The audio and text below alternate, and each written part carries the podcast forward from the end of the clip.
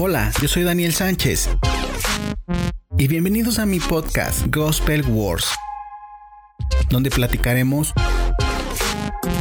sobre la importancia de las palabras claves del Evangelio y cómo aplicarlas a tu vida. Conversaremos sobre la vida del creyente y su estilo de vida que muchos ignoramos. Esto es Gospel Wars, donde las escrituras son su propio Hey, ¿qué tal? ¿Cómo están? Yo soy Daniel Sánchez. Bienvenidos una vez más a este segundo episodio de mi podcast Gospel Wars. Estoy contento porque bueno, traemos otro episodio y antes de comenzar quiero hacerte unas recomendaciones. Claramente está que no me has pedido ninguna recomendación, pero bueno, yo quiero hacerlo. En Instagram ustedes pueden buscar ahí arroba no solo de pan. Ahí hay imágenes y porciones bíblicas que te pueden ayudar día a día. Y de igual manera aquí en Spotify puedes buscar otro podcast que es de un buen amigo que se llama una palabra que lo cambia todo. He estado pensando sobre los temas que pudiera compartir y antes de hacer una lista larga de podcast he sentido en mi corazón poderte compartir mi testimonio, un testimonio de donde Dios me rescató, de donde Dios hizo una obra bien tremenda en mi vida y quiero compartírtelo y bueno, vamos allá.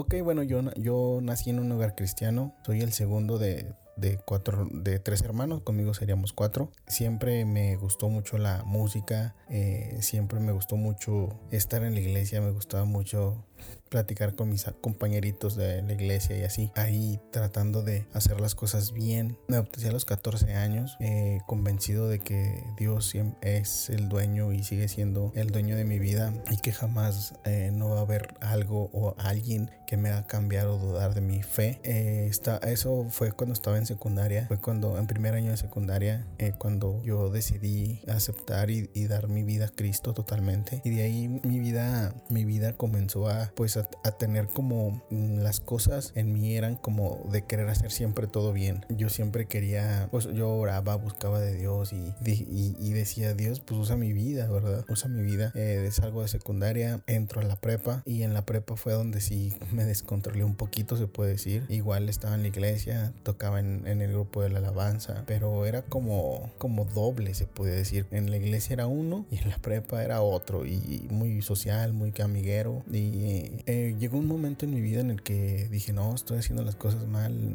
estaba perdiendo mi primer amor, mi pasión por, por Dios y decidí volver a, a, retomar mi relación con Dios. Volví también a, a, orar, a ayunar, a buscar más de Dios. Yo le decía, Señor, si tú quieres, Señor, yo te doy mi vida para que el mundo sepa que tú eres real. Yo te doy mi vida para que el mundo sepa que tú existes. Y, y así desde los 15, mm, 16 años, em, eh, así era mi oración. Y me gustaba mucho porque eh, me invitaban algunos, eh, no soy muy buen músico ni, ni mucho menos, pero le echaba muchas ganas y mucho corazón, ¿no? Eh, y me invitaban algunos hermanos a tocar a sus iglesias, a apoyarles más bien. Y esa era mi oración precisamente. Mi oración era, Señor, yo te pido yo te doy mi vida literalmente para que seas tú quien dirijas mi vida, que la gente sepa que tú eres real, que tú eres eh, quien has hecho la obra en el mundo. Yo quiero que la gente sepa que tú eres real. Y yo creo que Dios tomó muy, muy en serio esa parte de esa oración. Y pasó el tiempo y a los 17 años yo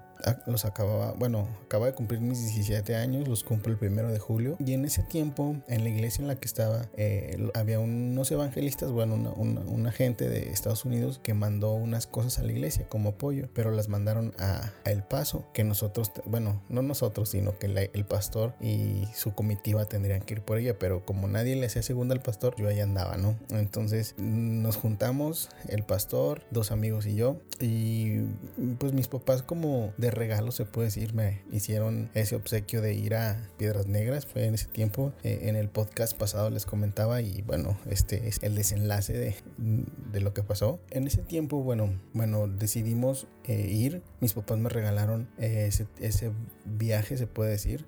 Y este, cuando fuimos, íbamos y, todo muy bien.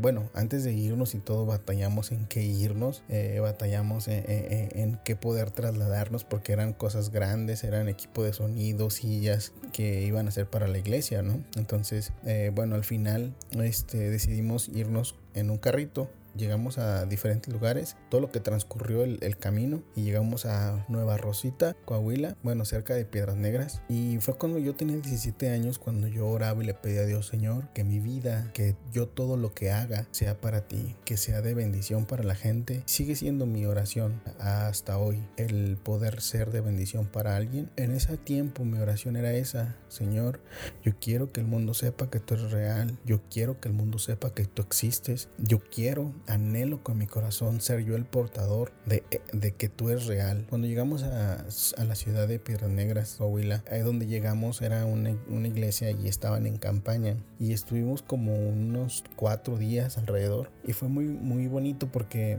me acuerdo que en ese tiempo había una campaña en la iglesia de, esas, de ahí, pues de ese lugar. Y había eh, en la tarde el predicador al final, antes de terminar el culto, pidió orar, pidió orar por todos los jóvenes y yo pasé. Y cuando pasé, pues todos los jóvenes se, juntaron de, izquierda a derecha y empezó a orar eh, eh, este predicador, este evangelista joven. Y cuando llega conmigo, me abraza. Y cuando me abraza, yo siento como si trajese un manto y que tocaba mis zapatos así como, como cuando hace aire así yo sentía que, que rozaba mis zapatos y me dijo yo estoy contigo no temas y me abrazó así muy fuerte y, yo dije, ah, pues qué chido, ¿no? Qué bien y gracias Dios por, por, eso. Y ahí lo, pasaron los días, a lo mejor estaban pasando como cosas eh, muy sutiles que no nos dábamos cuenta o no me daba cuenta y eran como señales que Dios nos estaba dando de alerta, ¿no? Eh, estando allá, el carro se nos ponchó, el carro se le quebró una, se le quebró un, un aparato que va en las velocidades. Total que Dios nos fue librando de muchas cosas. Y el día que nos íbamos a regresar,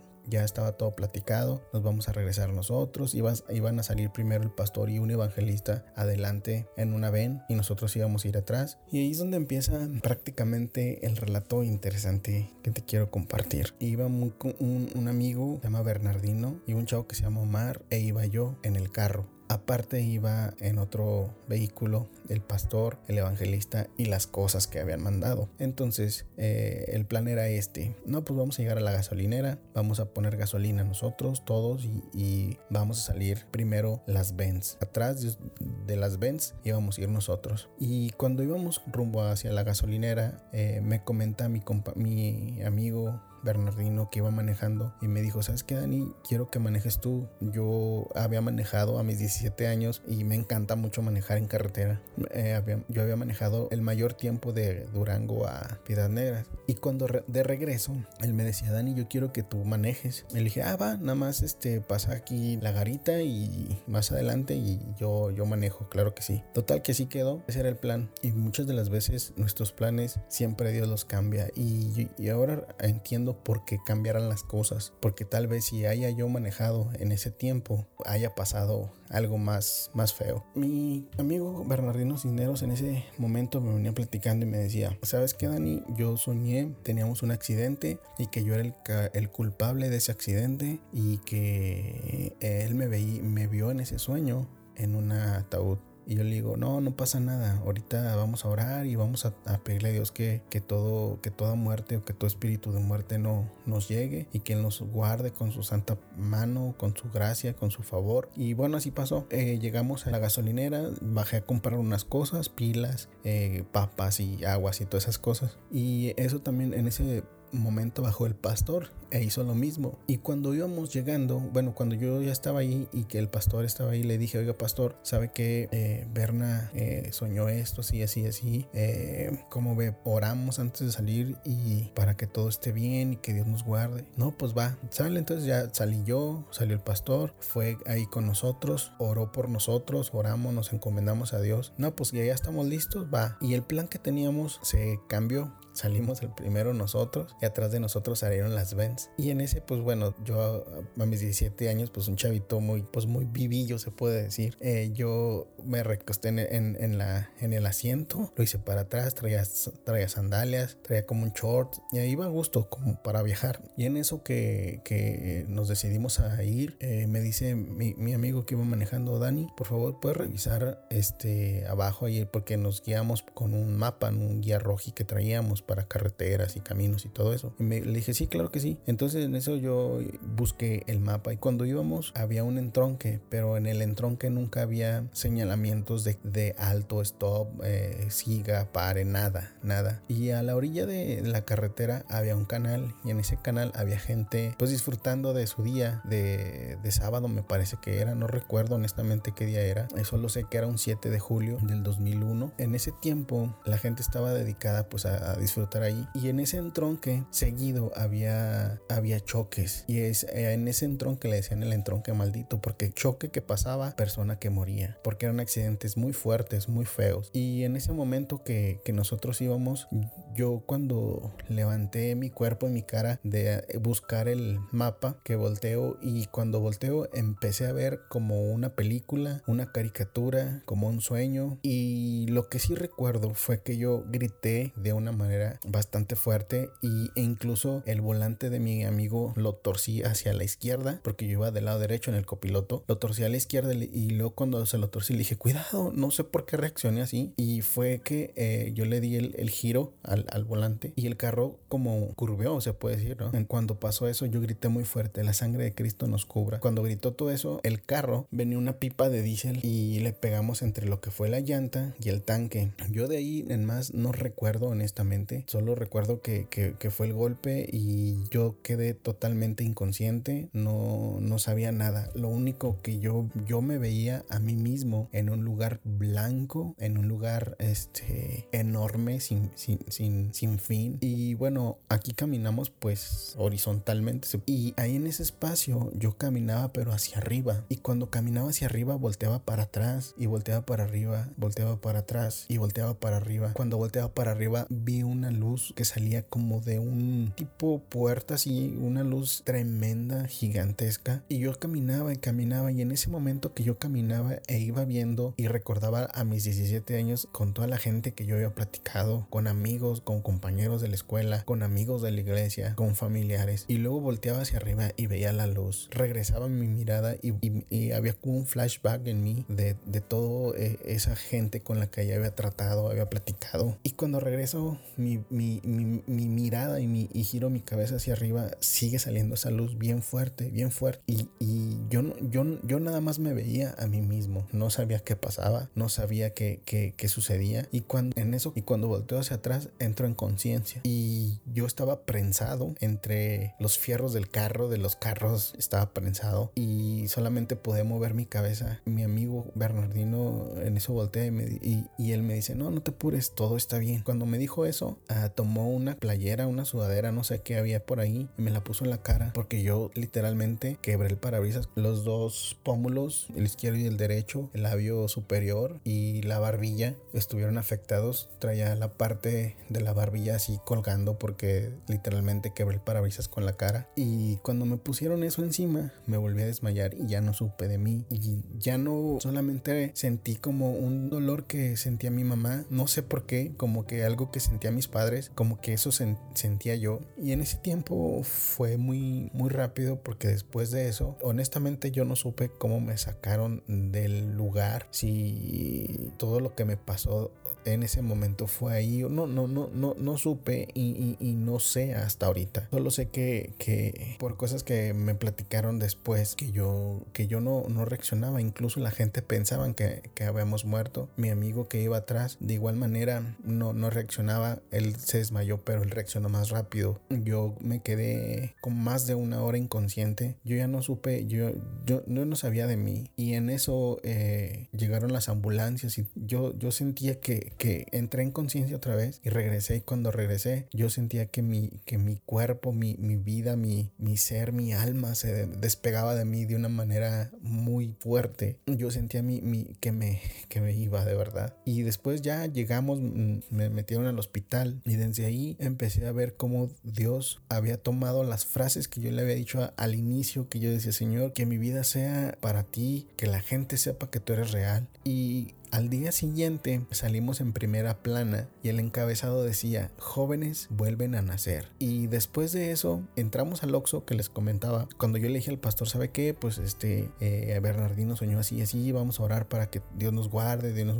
guíe, nos proteja. La cajera de ese lugar escuchó y en el periódico venía la, la, redacción y, el, y lo que escuchó la chava, honestamente no recuerdo de eso, pero de lo que decía, pero solamente decía, estos jóvenes vuelven a nacer y yo creo en el Dios que el muchacho dijo que en él creía. Ya estando ahí fue algo, salimos en primera plana, eh, fue una noticia muy fuerte eh, en Piedras Negras. Eh, si alguien me escucha en, en, este podcast en Piedras Negras, en el 2001, si alguien escuchó de un accidente así tan fuerte y después que llegamos al hospital yo les comento estaba muy muy cansado, muy débil, muy muy mal la verdad y me, me cosieron la cara, me cosieron la cara me, cosieron eh, los pómulos, la barbilla, el, labio, porque sí estaba muy golpeado. Y yo, y yo analizaba y le preguntaba a Dios, Señor, ¿qué, qué pasa? ¿Qué, qué, qué sigue de aquí? Yo no me podía mover y resultó que yo en mi pierna derecha, en el fémur, fue una fractura múltiple interna que a la fecha tengo 11 tornillos los cuales tú me ves y no parece que los tengo gracias a Dios. Eh, después de eso me, me cosieron la cara los pómulos mis papás se dieron cuenta se les avisó mi papá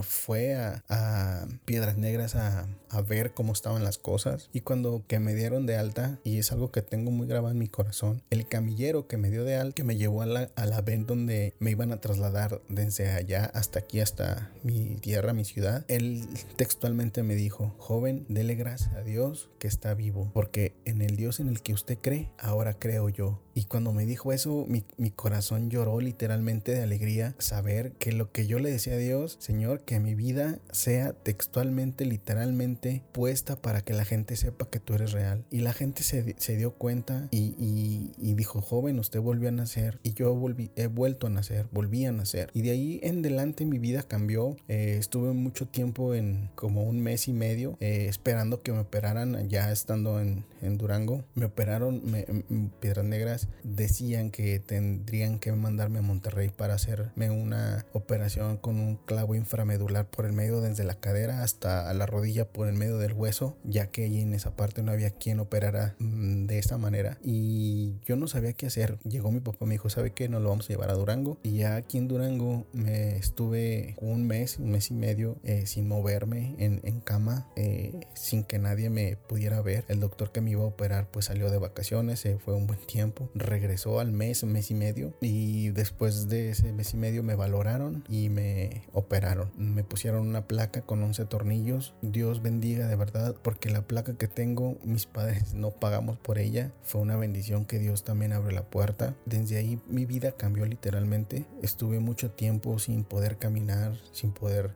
moverme por mí mismo. Tenía que depender de alguien más, de mis hermanos, de mis papás, de amigos. Y todo ese tiempo fue una, una enseñanza tras enseñanza, sueño tras sueño, Dios hablando mi vida, Dios revelándome su favor, su misericordia para conmigo día con día. Y fue ahí donde Dios hablaba mi vida muy fuerte y uno de, mis pasajes favoritos y que yo le he adoptado para mí. Proverbios 3 dice, Hijo mío, no te olvides de mi ley, y tu corazón guardes mis mandamientos, porque largura de días y años y vida y paz te aumentarán. Nunca se aparte de ti la misericordia y la verdad. Átalas a tu cuello, escríbelas en las tablas de tu corazón y hallarás gracia y buena opinión ante los ojos de Dios y ante los hombres. Fíjate de Jehová de todo tu corazón, no te apoyes en tu propia prudencia. Reconócelo en todos tus caminos y Él enderezará tus veredas. Esta, esta palabra yo desde el 2001 la he vivido en mi corazón porque antes que nada creo que hallé gracia y buena opinión ante los ojos de Dios y de ahí en más pues bueno ante los hombres, pero Dios es el que me ha ayudado. Desde ahí Dios me ha rescatado. Tú me puedes ver a mí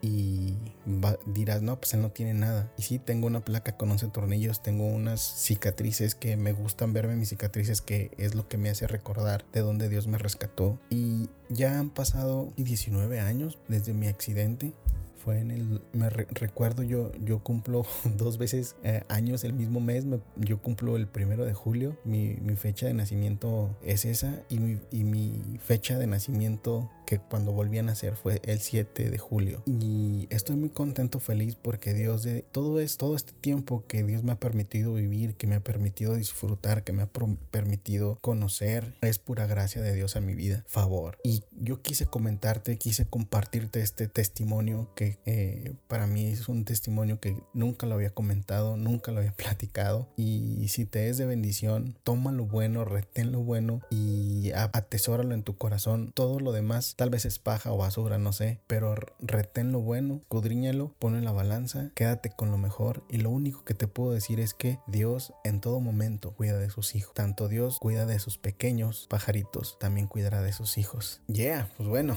eh, esto es todo. Gracias por escucharme, gracias por darle click a este podcast. Si te gustó, si te agradó este podcast, pues bueno, compártelo con la persona que creas que le puede ser de bendición. Este es un eh, testimonio que yo te, te con todo mi corazón. Espero que sea de bendición y solamente recordarte que donde quiera que estés, donde quiera que hagas lo que hagas para Dios, Dios te guardará, Dios te, te confortará en sus manos y siempre, siempre, siempre nos librará de todo mal. Mi nombre es Daniel Sánchez, nos vemos el próximo episodio. Dios te bendiga.